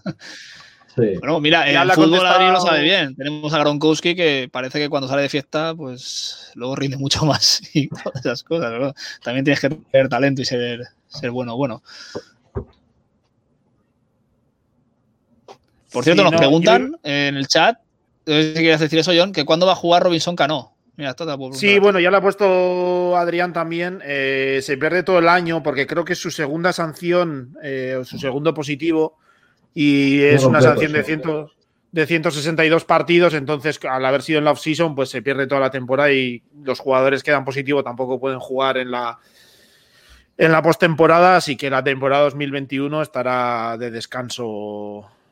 Cano, creo que ha estado jugando en la, en la Liga de Invierno de Dominicana, ¿no? Me parece, pero. Me parece que sí, me parece que sí. No sé en qué ¿A equipo, pero algo quien se le ha visto, pequeño inciso, que siempre hay que nombrar al, al más grande, al más literal, al señor Bartolo Colón, se le ha visto lanzar a chiquillos eh, Qué grande. a una velocidad que dices, joder, si le pega al chaval, lo, lo retira, o sea, lo retira de la vida. Y se le ha visto pegar con también contra los chiquillos. Hay Sí. algún vídeo por ahí en un campo de tierra. El, el vídeo este de Boris Johnson que está jugando con, con los niños al rugby. Oh, y sí, está- sí, sí, sí. Pues ese es Bartolo Colón jugando ahora. Es como, es un tío que haga un side down y le lanza No. a 90 millas. Que además vi el vídeo que dice, todavía mantengo las 90 millas. Digo, es un niño de 14 años lo que tienes delante. y le dan los 150 kilómetros por hora. Escucha, Eres consciente, ¿sabes? Como, Aquí, También te aquí digo. Martínez Almeida también le tiró un penalti a un chaval que vamos. A reventarle, ¿no? Habla- a- hablando, de bola- hablando de bolas rápidas, hoy es un día importante en la historia del béisbol. Hoy se cumplen 20 años en la que en espacio-tiempo confluyeron una pelota rápida de Randy Johnson, no de otra persona, sino de Randy, el puto Randy Johnson, con un pajarito que el pobre pasaba por ahí, no sé si iba a, pues no sé, a conseguir comida para sus hijos o lo que sea, tal. Pero hay varios artículos ahí, ya claro, joder, es que son 20 años. Pero bueno, para los que no hayáis visto el vídeo, eh, el pájaro, evidentemente, no, no lo pasó bien. No sé si queréis comentar algo de esta cosa tan curiosa Oye, y que nos Acompaña béisbol, ¿no? aquello ¿no? fue bola, fue strike, o ¿cómo, cómo se...? Supongo que anulan el No, pitch, no ¿no? sé Yo si eso está... ¿Te puedes creer que nunca se me había ocurrido pensarlo? Es que- Hombre, eso, Hombre, eso- no, eso no debe está ser pitch anulado, ¿no? No sé si existe, eso no debe valer. Hombre, strike, bola. Dice, no iba para allá. ¿no? Ya, ya, no sé. a ver, eh, yo creo que bola, ¿no? Porque no llega el guante del catcher. Se ha quedado. Claro, es que No, que- bola muerta, el, el segunda base puede correr tercera, ¿no? En plan, No, no, el, final- muerto, el muerto el pájaro, vamos, la bola no, el muerto el pájaro. vamos. Bola muerta, Yo creo, literal. yo creo que aunque hubiera un tío en tercera para anotar, como era pretemporada, vamos a decirlo, no era un partido de liga, tal. eh, yo creo que te quedas tan flipado que es que no te mueves. O sea, y bueno, hay un artículo de Athletic que Sí, que han Pues- sacado algo, ¿no?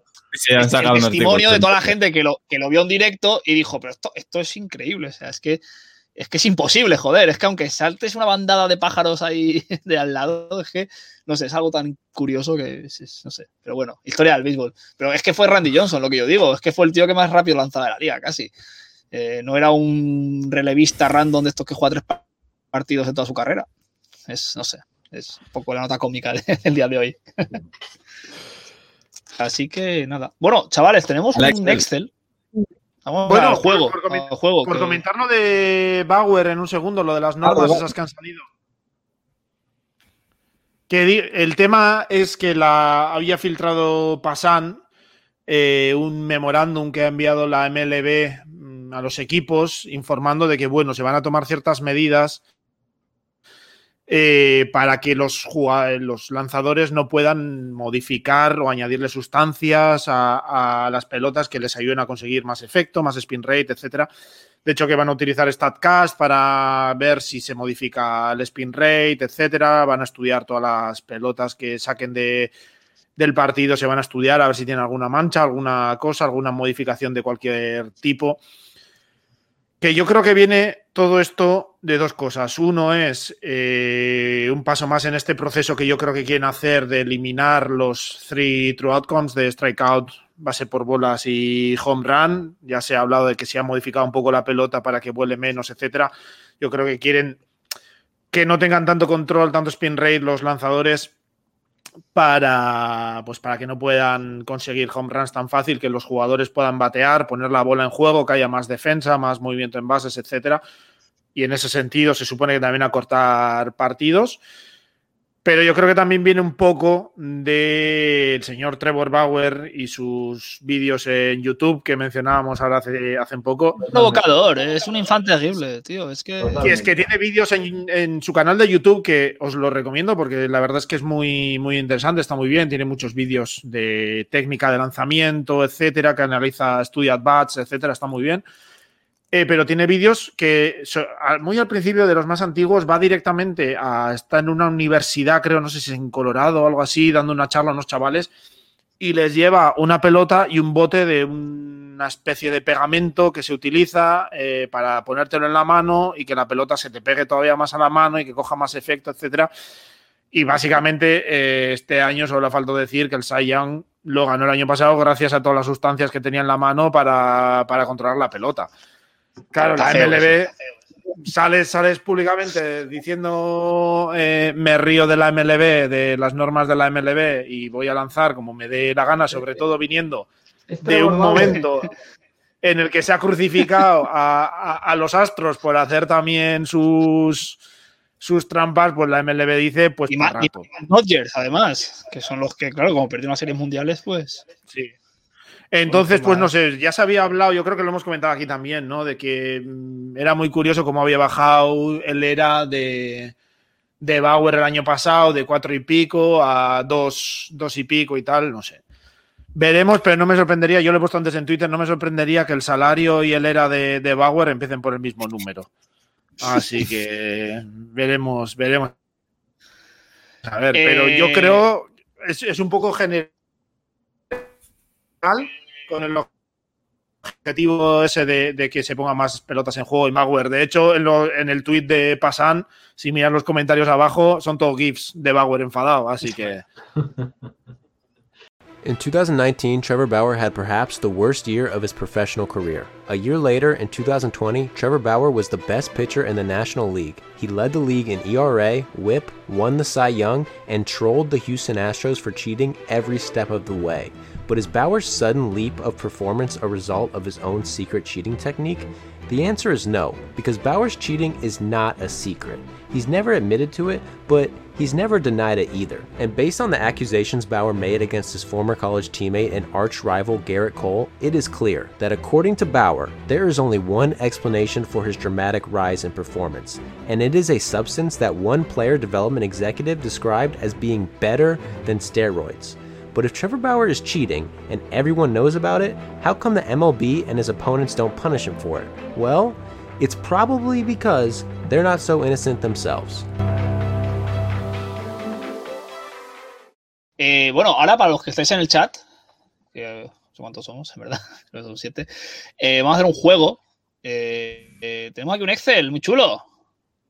Vamos a hacer nuestras Chulo, eh. previsiones. Y luego, pues esto ya, pues dentro Bueno, de- dentro de, siete meses nos lo sacáis en un out of context y a ver las que En, en el iPad de la Rusia. En la, en la iPad de la rusa, sí señor, sí señor. Ah, está, está en negociaciones el. Está en negociaciones Está el. El, autor. el podcast. Exactamente. Eh, que son para quien los quiera. Se haga un buen trabajo.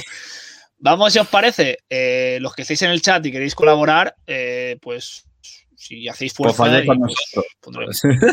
Exactamente. Aquí somos un equipo, eh, todos, todos. Exacto, Eh, vamos, si fan. queréis, aquí por, por, yo por creo, yo creo que se los- podría los brackets. empezar por poner a Baltimore, Pittsburgh, Colorado y Detroit últimos, ¿no? De su de, de sus divisiones y eso que no que, adelantamos. si alguien tiene algo que objetar. eh, No, no, Sí, ahí no, ahí van, ahí van los, ahí van los Marlins. Ahí van los Marlins, ahí van los Marlins. Ah, ahí hay dudas, ahí hay dudas, ahí hay dudas que están los Phillies. Claro, claro. Espérate, que, que me he confundido entre Nacional, Centro. En fin, pues yo, yo- Sí, yo no. no. sé qué me pasa. Nacional Oeste, eh, evidentemente los Colorado Rockies. Y creo que aquí no hay mucho que, que comentar. Claro, o sea, primero eh, vamos a poner los Pirates, que ya estaba aquí, ¿no? Pirates, Ahí los Pirates, eh, aquí, sin duda. Aquí los Rockies. Ah, y en el Rockies. este, pues, eh, Mets, Ah, ¿no? Ah. No, no. Bueno, tampoco me sorprendería. Tampoco me sorprendería. Que ahora de- ¿Cómo era? Ba- ba- eh, Bastor Champion, ¿cómo era? Bastor Champ, ¿era eso, eh, John? Sí, sí, no. Pero ahora no me sorprendería que den positivo 3, se lesionen 5 y acabe, pues eso, lanzando, vete a saber. Poniendo también los de Sabermetrics a lanzar, como, como en Colorado. Como en Colorado. Es que, es que estaba, Bueno, estaba pero- el bueno de Vicente comentando por- a los Orioles en el este, en la americana, ¿eh? Sí. En la central yo creo que Detroit, no, último. Sí, sí, porque lo que quería comentar con el, con el movimiento de Salvador Pérez, solo por ese, solo por ese gestito, ya merecen que por lo menos nos han considerado los peores. Y en la Nacional Este, ojo, eh. Ojo. La A ver, yo nacional creo que este debería ser Miami. Sí, yo creo que sí. Pero no me sorprendería que algún equipo se le lesione un par y entre un poco en espiral negativa, ver, sobre todo Filadelfia. Miami, Miami o Philly, seamos honestos.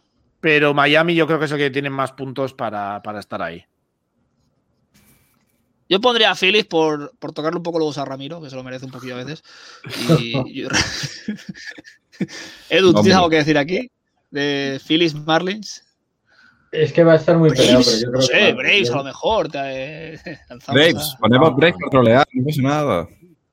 al señor Javi. Yo Claro. eh, os voy a decir una cosa, ¿eh? Yo creo que yo a lo mejor soy muy osado, pero para mí los Braves van a ganar la división este. ¿eh? Yo Sí, no, yo Sigo- también creo. Y tampoco tengo sigo pensando, sigo pensando que tienen el mejor equipo de la, de la este, con probablemente Sí. los Mets muy cerquita, pero para mí Atlanta a día de hoy, para mí, ¿eh? siguen siendo los. Sí, no, los eso, va a ser ahí la, la duda. Eh, yo en la, en la americana oeste, me va a perdonar francés, pero creo que los Mariners. Creo. Sí. Me temo, me temo que sí. Rangers está ahí, ahí también. ¿eh? Rangers, Sí, yo ¿verdad? creo, quizás, ¿eh? Es que yo Rangers Bueno, les veo que este año muy- muy dejados de la mano de Dios. Pues va, unos Rangers, va ahí, Rangers. ¿no? ¿O qué? Habemos, habemos Rangers, quórum. Habemos quórum. Pues sí, vamos a fallar igual. vale, vamos ¿sabes a los da? cuartos. bueno, no se sabe nunca. No. Bueno, en el, Ah. eh, este año en el bracket de- del March Madness, al, al segundo día ya no había ninguno en todo el mundo que, que hubiera acertado. Es increíble. Exacto, así que tampoco lo sé cuál. Son millones, millones y millones de, de personas que es increíble. ¿sabes? Eso sí, increíble. Como, yo no, como yo no lo sigo, el March Madness que hubo sorpresas Eh, por No, haces un bracket con los 64 equipos, creo que son, y, y eso, al segundo día, que fíjate si hayan partidos por jugar, ya no quedaba ninguno que lo había clavado. Normalmente tardan más, llegan hasta unas, pues eso, unos cuartos creo y tal, que ya pues, pero joder, es, es- es complicado, es complicado. Vamos con los cuartos. Eh, eh, la americana este. Blue Jays. Blue No, no, Jays. Red Sox. No, Red Sox, Red Sox. creo, ¿no? Red Sox, sí. Red Sox. Eh, no tienen Para lanzadores. el que me pese, Red Sox. Sí, Royals. Royals, Mariners. Royals. Mariners, Mariners, eh, Phillies. O sea, Phillies. Eh, al Reds. ¿no? Eh, Cincinnati. Yo creo que Reds. Sí, yo creo que Reds. Reds. Reds, para mí es Reds. Reds. y aquí Giants. Diamondbacks. No, Diamondbacks yo creo. o ¿eh? Giants. Uf. Depende. Es que la, la- la previa que hicieron de los Giants para picheos, el chico este que la hizo, no, no se me ha olvidado el nombre, me pareció tan buena previa que, Sí. oye, Semi, voy semi. a seguir a los Giants este año. Un saludo, Chemi. Estuvo de categoría ahí con paralelismos con los Beatles y tal. Me, me gustó. Yo voto D-backs. No sé si vosotros tenéis. Sí, yo Diamondbacks también. Porque sobre todo, creo que lo de Galen no es que vaya a ser muy grave, pero bueno. Si le pierdes un poco y hay muchas dudas con Ketel Marte, a ver qué, qué cara da y tal. Y después de Galen tampoco hay mucho, así que creo que están ahí más.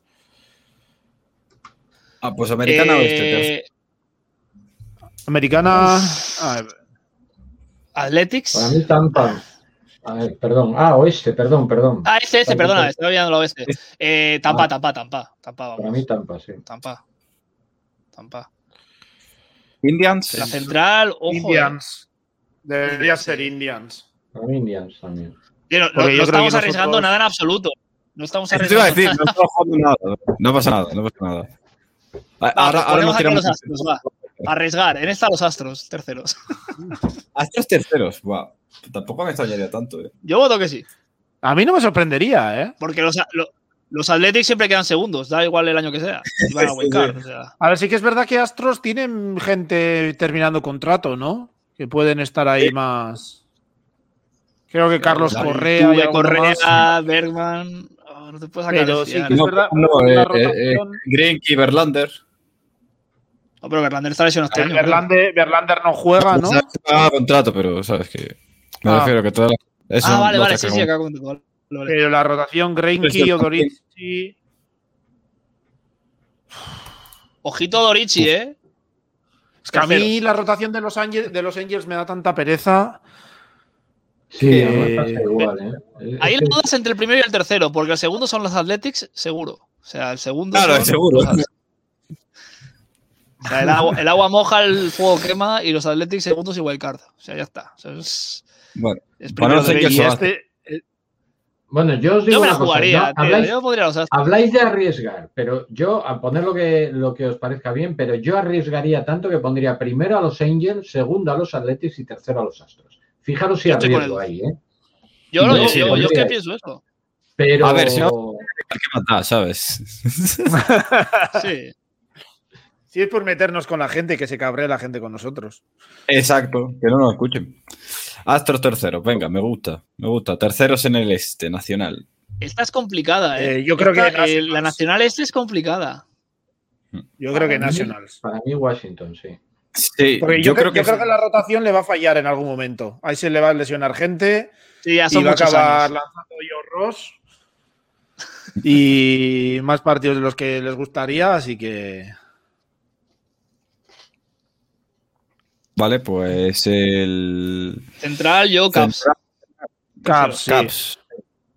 Caps. Es que veo a, a India, o sea, a Brewers y a Cardinals muy por encima y más completos. Y Giants, me lo pregunto, porque.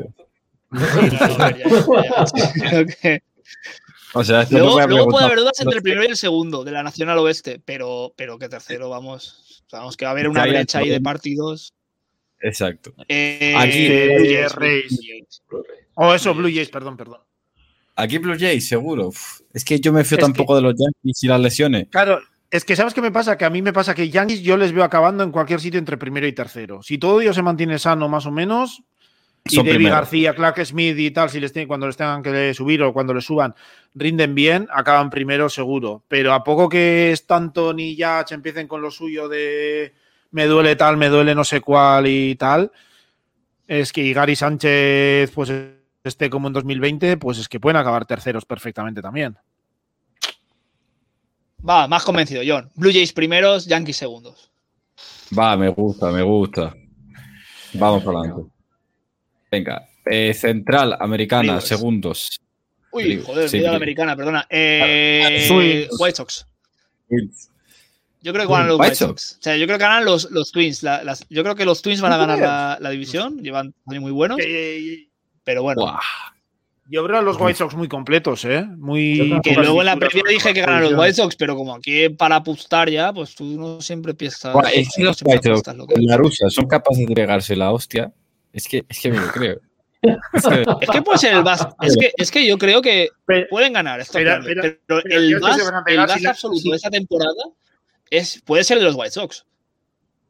Pero la Rusa va a durar un mes, porque va a decir que está muy cansado para viajar y le van a poner a Ah. otro y ya está.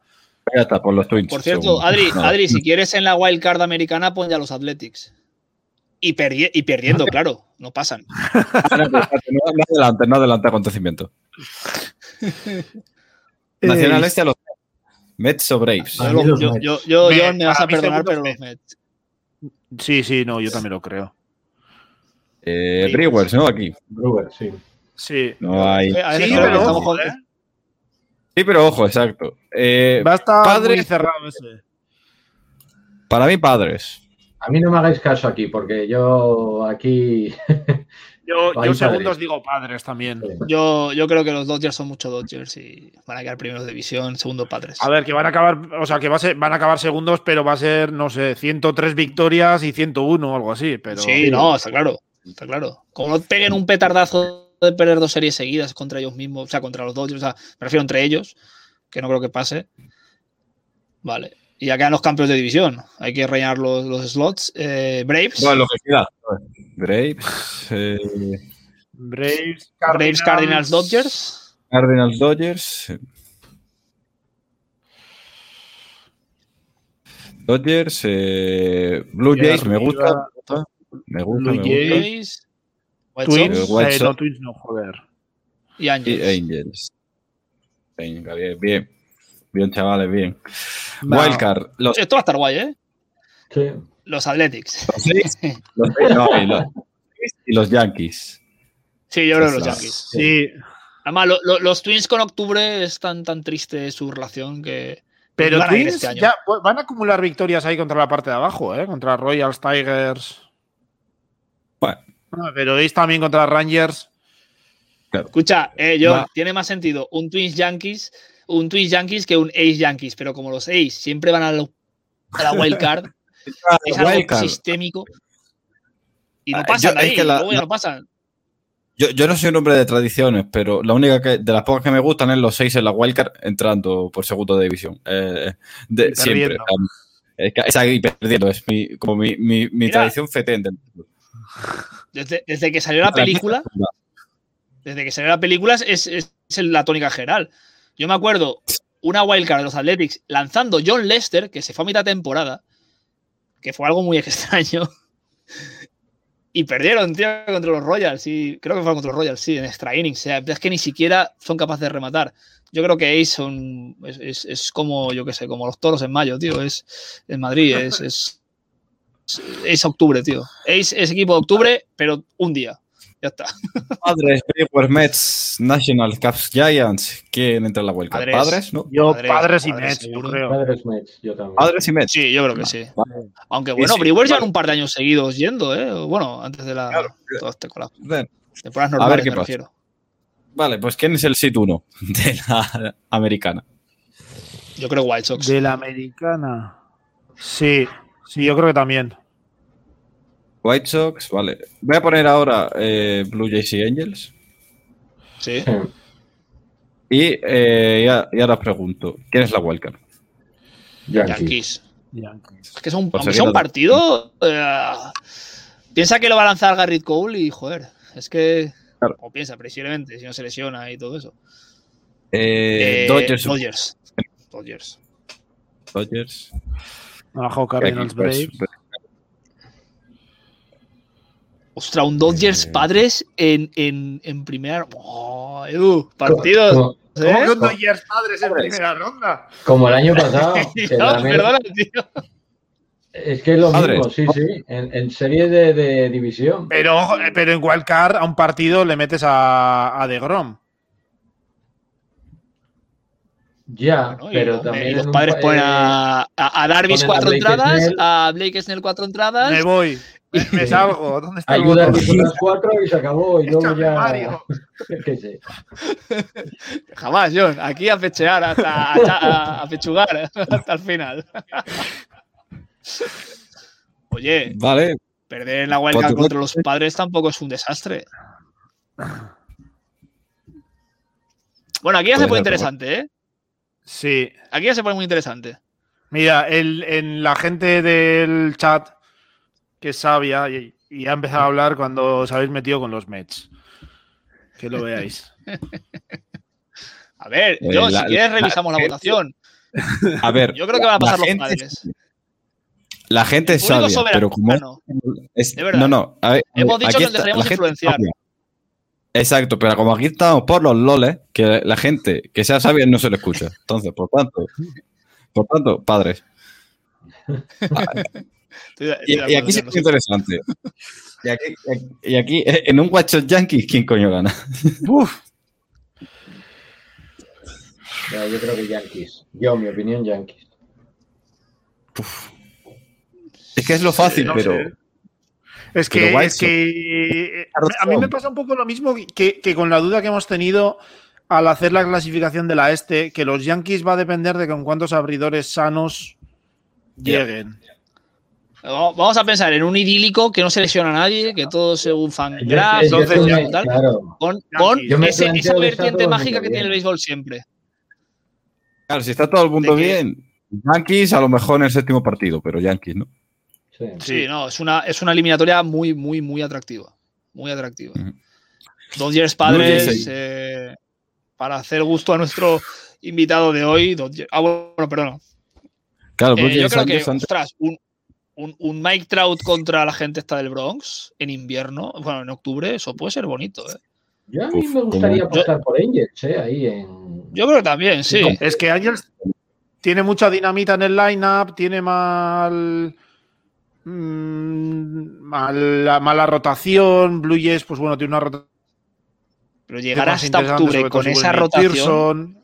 llegar hasta octubre con esa rotación, ya se pueden mal, poner ya. las pilas los jugadores de posición para anotar 15 carreras No por partido, porque Fíjate, otra tradición bonita a mantener, aparte de los seis en Wildcard, es la de que, que Trout no gane una ronda de, de play- de, de De play. playoff. pues yo no, votaría a Blue. Jays. O Blue Jays, vamos, sí. No, no, lo, lo he puesto, Eh, pero se va a quitar. Todo es inmutable, no, No, es no, piedra. no, no, no, Yo, No son las Rey, razonado- Eh, hombre, aquí los, aquí los Dodgers, yo creo, hombre, Edu.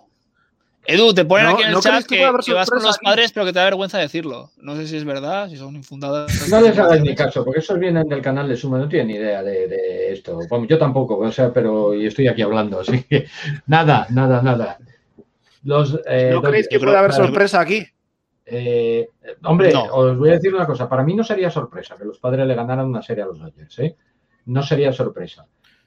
Pero creo que ganan. Quiero decir que es llevamos- no puedo que llevamos- mira, de, de verdad no puedo ser imparcial. Creo que van a ganar los Dodgers. Es que no, aquí no puedo ser. No puedo Es que apostar contra mis niños. Es, no, es le- es legítimo pensar eso. Es el mejor equipo de la liga.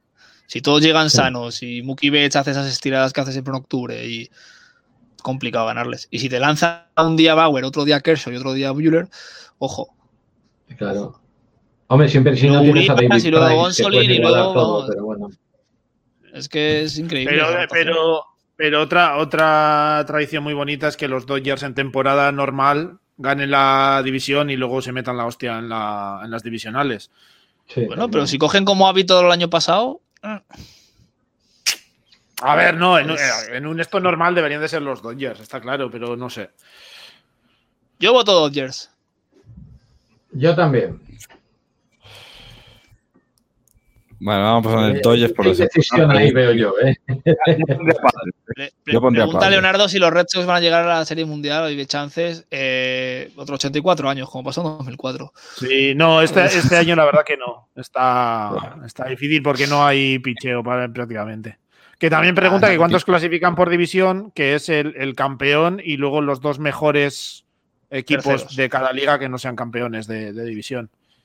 Si los dos mejores terceros de cada. Exacto. Con un poco de lenguaje futbolístico.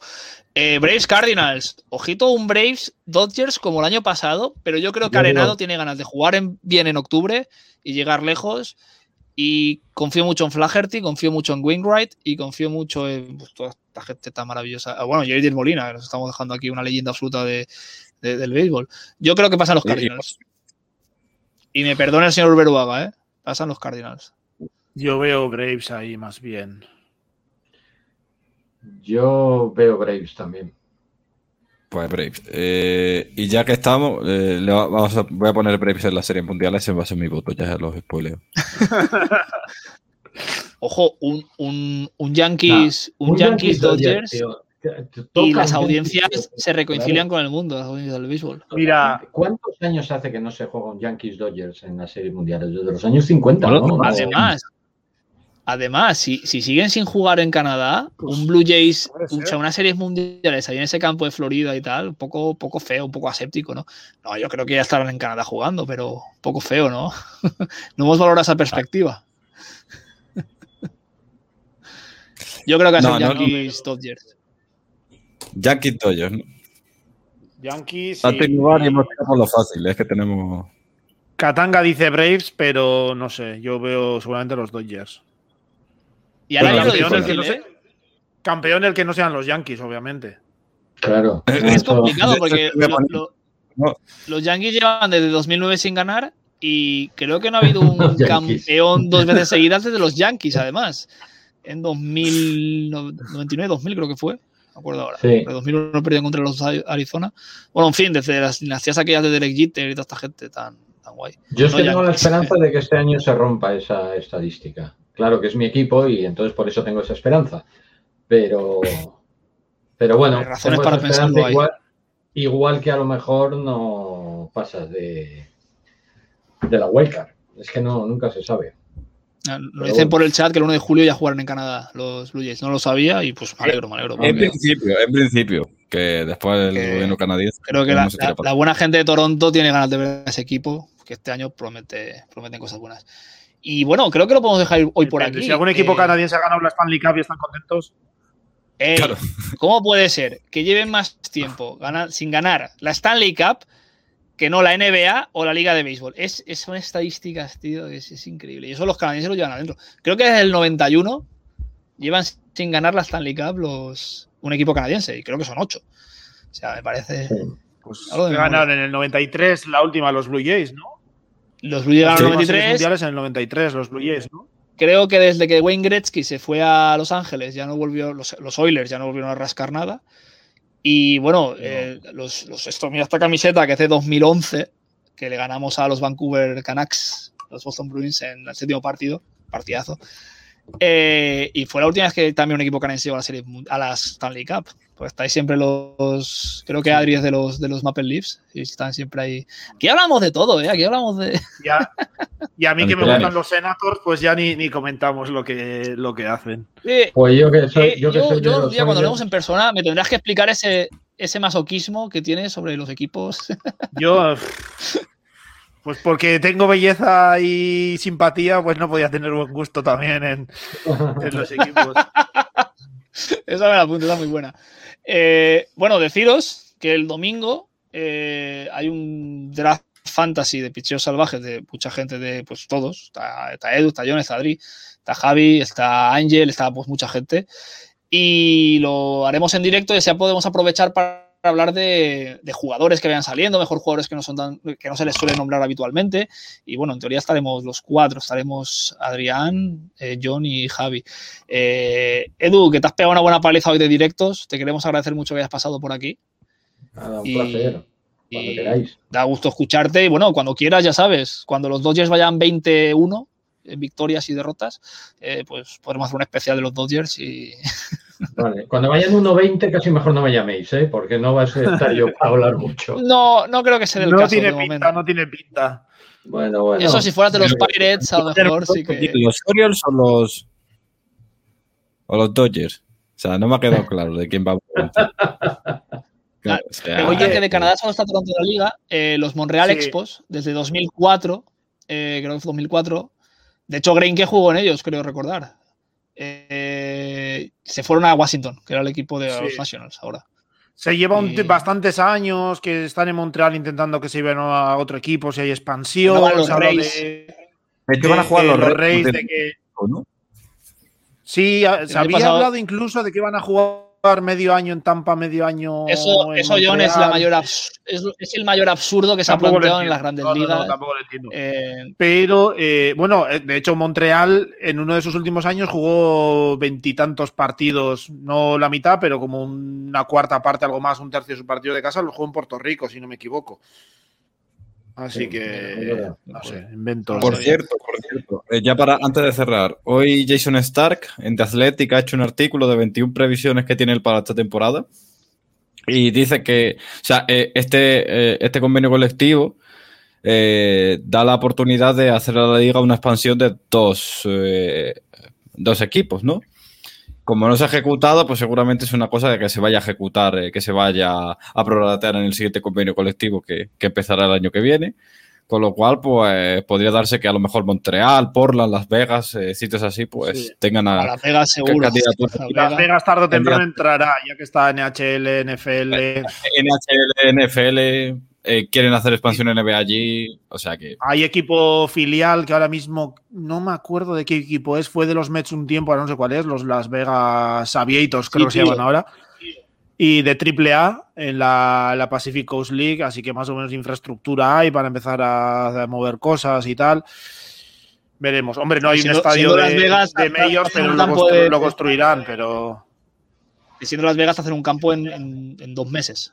Hacer un Sí. campo de 40.000 espectadores. O sea, Que lo último, queda la última predicción, la última apuesta que está para Adrián igual a controlar. ¿Cuántos at-bats va a estar Chris Davis antes de conseguir su primer hit? ¿Va a empezar 0, 0, de 40 o 0 de 45? o- no, algo A más ver. sencillo. 0 de, 0 de 15, 0 de 12. Claro, A ver, para empezar, va- se va a perder dos meses. Ah, no más. sabía esto. Mm.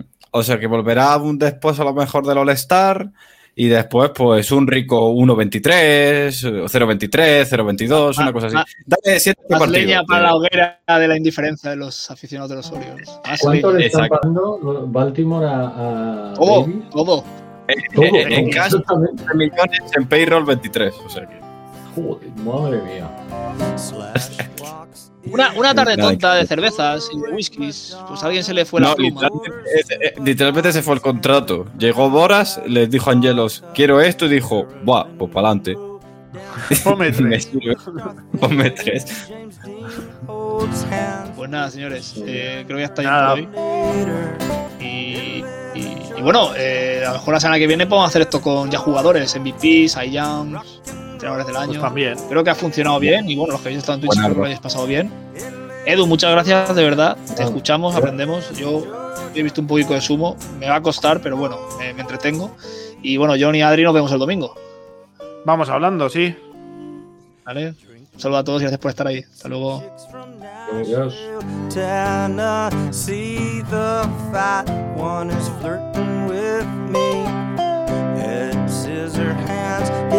angry while pressing the cigarette machine. Little Georgia, little Georgia, rock and roll, Halloween.